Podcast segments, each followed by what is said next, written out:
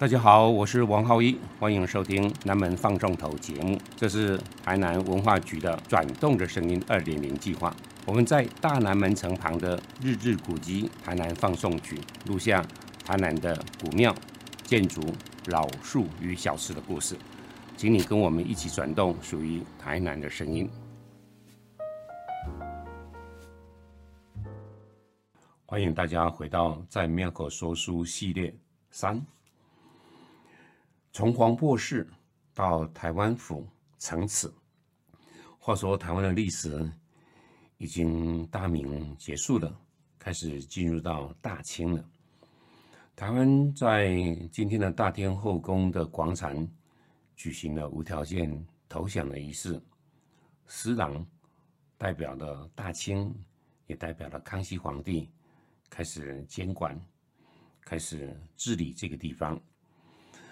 老百姓当然还是想念郑成功，还是想念故国，可是情势比别人强，所以再加上清朝的整个的，嗯，算是一个恐吓，或者甚至于还有明令，他希望老百姓不要再想念郑成功了。可是老百姓怎么可以说你不想念我就不想念了呢？康熙皇帝就下令把。在台湾的郑成功、跟郑经，还有陈永华的坟，然后揭开，把他的遗骸尸骨打包，他派来了他的亲军，然后监督，就把他们几个人打包带回到他们福建的各自的故乡，再安葬了。换句话说，本来在郑成功的坟前。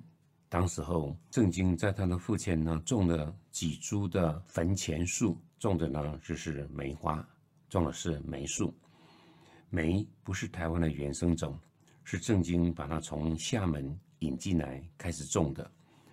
各位，我们要知道，古人们在过去就会在坟堆的前面种上了两棵树，来缅怀在坟墓的这个人，他一生中。的风骨，一生中的节气，或者一生中的一些的贡献，像孔子当时候死的时候，他的学生子贡就在孔子的坟前就种了楷木。那楷木呢，我们知道就是今天的所谓的黄连木。孔子有一个偶像，他就是周公，你知道吗？周公当时候他的坟前树种的叫做摩木，那摩是什么？模特儿的模。所以古人就把这两个圣人的坟前树合在一起，就叫做楷模。楷模就是由这两个圣人的坟前树所这样子引申出来的。像孔明吧，诸葛亮，他的坟前树种的就是柏；如果是岳飞，他的坟前树种的呢是快木。所以这些的英雄们，这些了不起的人物们，当然也包括郑成功在内。他的儿子郑经就在父亲的坟前就种了梅，而不管怎么样，当康熙皇帝派人把这个坟给掘了，他的坟穴空了，可是树还在，所以固定会有人在每年的春天、冬天衔接的地方去赏梅，去闻香，也是去思念郑成功。而陈永华呢？陈永华的故居，他本来是在今天的台南公园靠近铁路的地方。那个地方，这个房子盖在那个地方，结果人去楼空了。那为什么会人去楼空？除了陈永华死了之后，其实陈永华有两个儿子，一个呢叫做陈梦伟，一个呢叫陈梦球。那当时候呢，负责。拿着台湾无条件投降书的这位的台湾代表，就是陈永华的大儿子，因为他奉郑克爽之命，带着这样子的投降书，就到了北京，而到了北京，获得了康熙皇帝特别的接见，就问他：哎，你在台湾担任什么官职？他说：“我担任的呢是吏部理工行兵的这样子的商务当中，我负责的是工程。”他说：“那好，那我们大清呢有一个造船厂，缺了一个副总经理，那你就来吧。陈永华的第二个儿子呢叫陈梦琼，他第二年被迫呢要赴京赶考，结果他考上了进士，而他没有办法回到台湾来，他必须有点被软禁或者是下放，但是给他一个蛮好的一个工作，到了山西，那从事的是教育的工作，所以大儿子跟二儿子也不在的，整个陈永华的故居，我们刚刚讲的。人去楼空了，整个在台南市旧区的一个北区的地方，那陈永华就居住在那个地方，人烟比较少的地方，他不是在市中心。而大清王朝来的时候，很多的部队就驻扎在今天台南公园的四周，当然那个地方也靠近陈永华，所以过了五年之后，当地这样子的一个驻军的司令。那就决定，哎，这个房子看起来不错，那我们就把它改成庙吧。所以这位的将军呢，就把当做他的家乡的这样子的一个神明，就请到这里来。而这个神明其实是大唐时期的时候的一位禅宗的高僧，他叫黄檗禅师。那檗是什么样子呢？檗呢是今天躲避的避，把那个走字旁拿掉。下面呢，再装上一个木头，黄檗这个禅师的神位，或者是他的牌位，就在这个地方接受老百姓的祭拜跟信仰，所以陈永华的故居就变成了黄檗寺。这个寺庙这样子的改建的过程，当然你也需要方丈，你也需要几个出家人，你知道吗？当时候的大明王朝。还潜藏了一股暗中的力量，那个叫做天地会。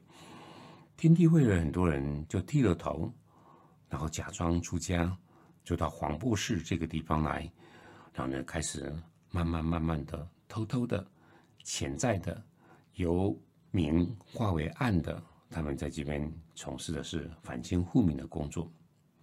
那不管怎么样，这位黄博士或者说。这位当时候创建他的黄博士这个将军，当然不了解。目前呢，整个庙方看似平静，庙方看似香火缭绕，其实它是台湾当时候最重要的反清复明的基地。可是不止在这个庙，其实在乡野地方，还是很多天地会的人各自在行动。一个比较特别的人，就在今天高雄北门的地方，那。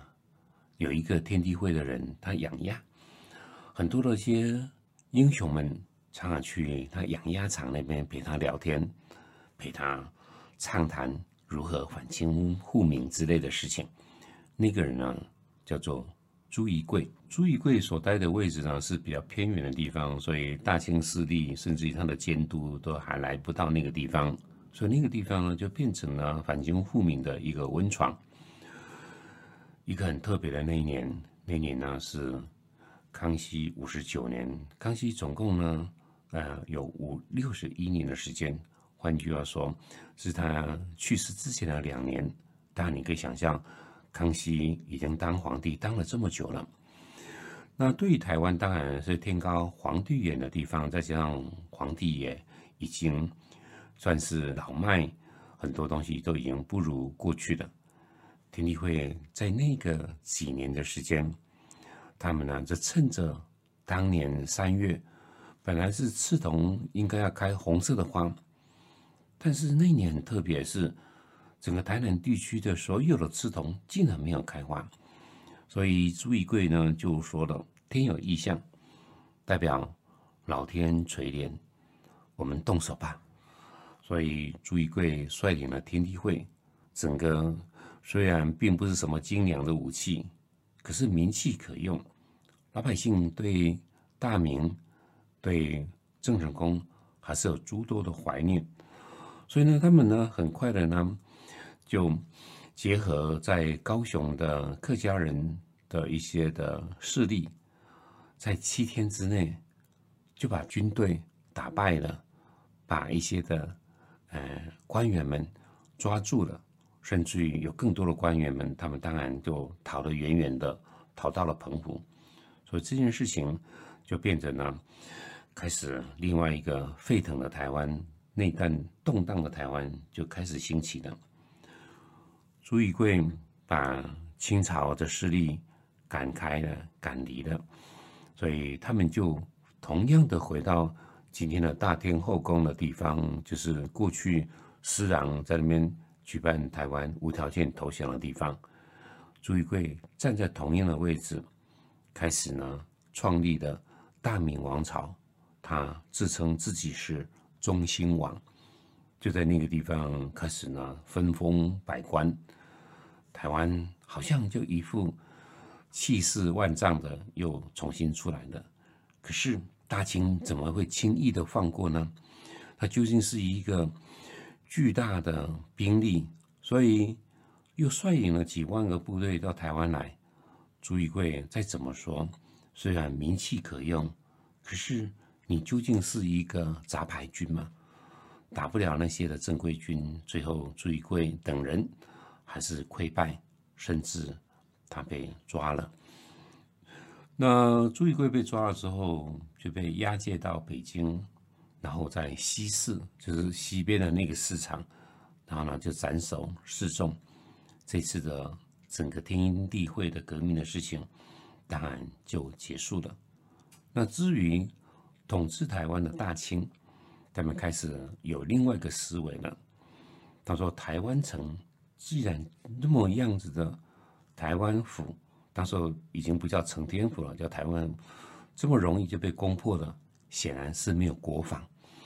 所以过去康熙皇帝不准建城，因为他知道城虽然可以保护，可是万一敌人攻陷的时候，他又可以防守，所以他一直呢，一直不准在。”台湾府建成，可是时代改变了。朱一贵这次的事件让他有了反省。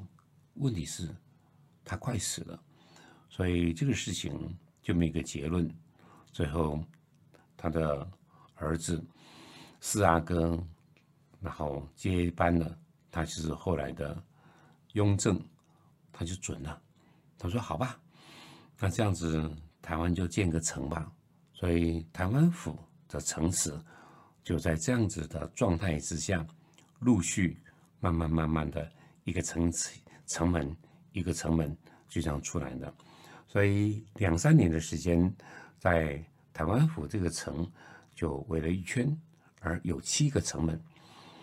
那东西南北各设的一个大东、大西、大南跟大北，他们另外一个不同的名字。如果是大东，看着是春天的方向，所以它叫做迎春门。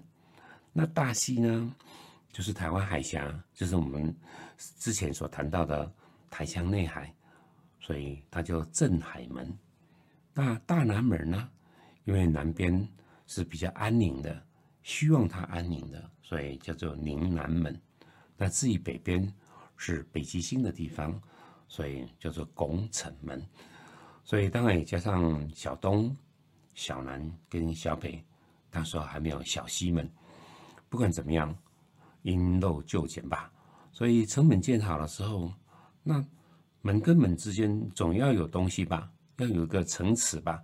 可那时候的材料、经济能力都不够，所以呢，就用木栅这样子秘密的围成了一个圈。这个圈大概以现在的算起来。七公里不到，而七公里不到已经是台湾最大最宽的一个城池了。那木栅盖了之后，当然最后发现木栅究竟是木头嘛，会腐朽，所以呢，就时间久远之后，木栅就破了洞，所以坦白讲，谈不上防御的真正的功能，很多的宵小，甚至于老百姓贪图的方便。就和那个破损的这样子的栅门就钻了进来，甚至于没有等到腐朽，搞不好拿个锯子就可以锯出去，晚上可以偷偷出去，然后凌晨的时候再偷偷的回来。那如果是干的是好事还好，如果干的是偷鸡摸狗的呢？所以就决定那就在外面种了一整排的一种的竹子，这个竹子呢叫做刺竹，台湾的原生种，它整个的枝节上面都有刺。所以老百姓呢不容易从这个刺的这样子的竹丛中间钻进钻出，所以那算是呢已经是升格为二点零版的。所以台湾的城，那变成木栅，就成了叫做竹城。其实一直到了乾隆五十三年，台湾又发生另外一个天地会的革命，是林爽文。那这一次更加的惨烈，而大清统治者就知道这样子的竹城也没有办法做一个安全的防御，所以就变成了三河土城。三河土城。那我们今天如果在成功大学的光复校区，你可以看到那边有个小西门，旁边还有那个墙，在那个地方，就在那个时候，就是乾隆五十三年的时候所建的。所以台湾的城虽然很大，可是如果用历史的轴线来讲，它还慢了嘉义。嘉义当时是诸罗，诸罗当时候有个县，那个县里面就盖一个城，所以。台湾府的城比嘉义的城其实晚了十九年，而这个城也象征了完成之后，也象征了清朝的经济规模加上国防的决心。那回头讲嘉义当时候呢，是因为是比较北边的台湾府往北的一个县。话说那个年代，台湾呢总共有三个县。整个呢，在台南首善之区这个地方叫做台湾县，嘉义那个地方那叫做诸罗县，而高雄那个地方叫做凤山县。最后，整个移民或者说整个有更多的开垦的区域开始往台中的方向走了，所以台湾第四个县呢就叫做彰化县。那彰化呢，是当时候所创建的时候，是雍正对这个新的县有些的希望，或者说有些的期许，所以彰化这两个词，就是雍正当时候讲了一句话，他说：“各位，你们要彰显我的圣化，或者说听我的话，好好的为大清，然后贡献心力。所以彰显我的圣化，就取出两个字，叫做彰化。”在面界限，所以我们很清楚了。今天的彰化市，其实发展的时间以历史而言，是比今天的台中市早的很多。台中市的整个的建成，其实到了日本时期的时候，要仿照嗯日本的京都，然后呢开始这样子的一个规模，开始慢慢慢慢的兴建出来的。所以台中市是一个很年轻的一个城市，而彰化市呢，就是在。雍正的时候，正式的创建了。当然，彰化有了创建，有了政府的部门，台湾的移民、台湾的防守、台湾的一些的厅社，开始继续在往北，开始往新竹的方式。所以，如果用行政区的一个变化，最后呢，台中县变得很大，而北边的地方呢，就成立了一个新竹厅，就算是一个比较低阶的一个行政部门。它一直往北，然后到了淡水厅，就是今天台北的地方。那最后最后呢，到了宜兰，宜兰呢又变成一个宜兰厅。所以你大概可以知道说，整个台湾的历史究竟是从台南开始，然后往北嘉义，最后到了彰化。那不管怎么样，台湾的城，那它说明了那个历史的一部分。当然，如果我们在说是这些的城哪里去了？就是在一八九年，台湾给割让给日本的时候，日本没有文化负担，他觉得这个城已经不合时宜，这个城已经开始妨碍城市的发展了，这个城不符合我对欧洲城市的想要在这边改造的这样子的一个规模，所以日本人当时候陆陆续续就把台湾府的城池给拆了。而也日本呢，也因为呢要兴建今天的嗯铁路，由北向南的地方，它在扩建的时候，又把黄柏寺给拆了，所以有很多的古迹可能毁于战争，可是有些的古迹毁于一个朝代一个朝代的改变。黄柏寺是如此，台湾府的城池或者是一些的城门也是如此。我们今天的在庙口说书就先说到这个地方，谢谢各位。